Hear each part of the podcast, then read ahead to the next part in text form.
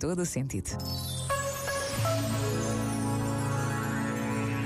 Eu não vim para ser servido, mas para servir e dar a vida.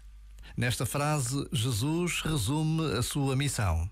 Aliás, resume a proposta para cada um de nós. Bem sabemos como é usado.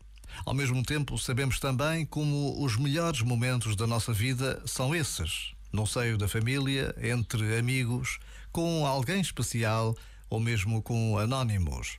Qualquer que sejam as circunstâncias, é sempre possível dar a vida. E é a dar a vida que damos vida a quem somos de verdade. Já agora, vale a pena pensar nisto. Este momento está disponível em podcast no site e na.